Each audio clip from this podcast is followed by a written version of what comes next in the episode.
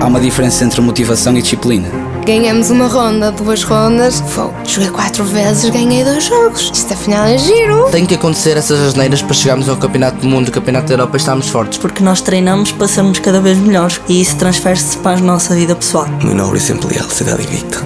Porto de Alta Competição. Um podcast da Ágora. Cultura e desporto do Porto.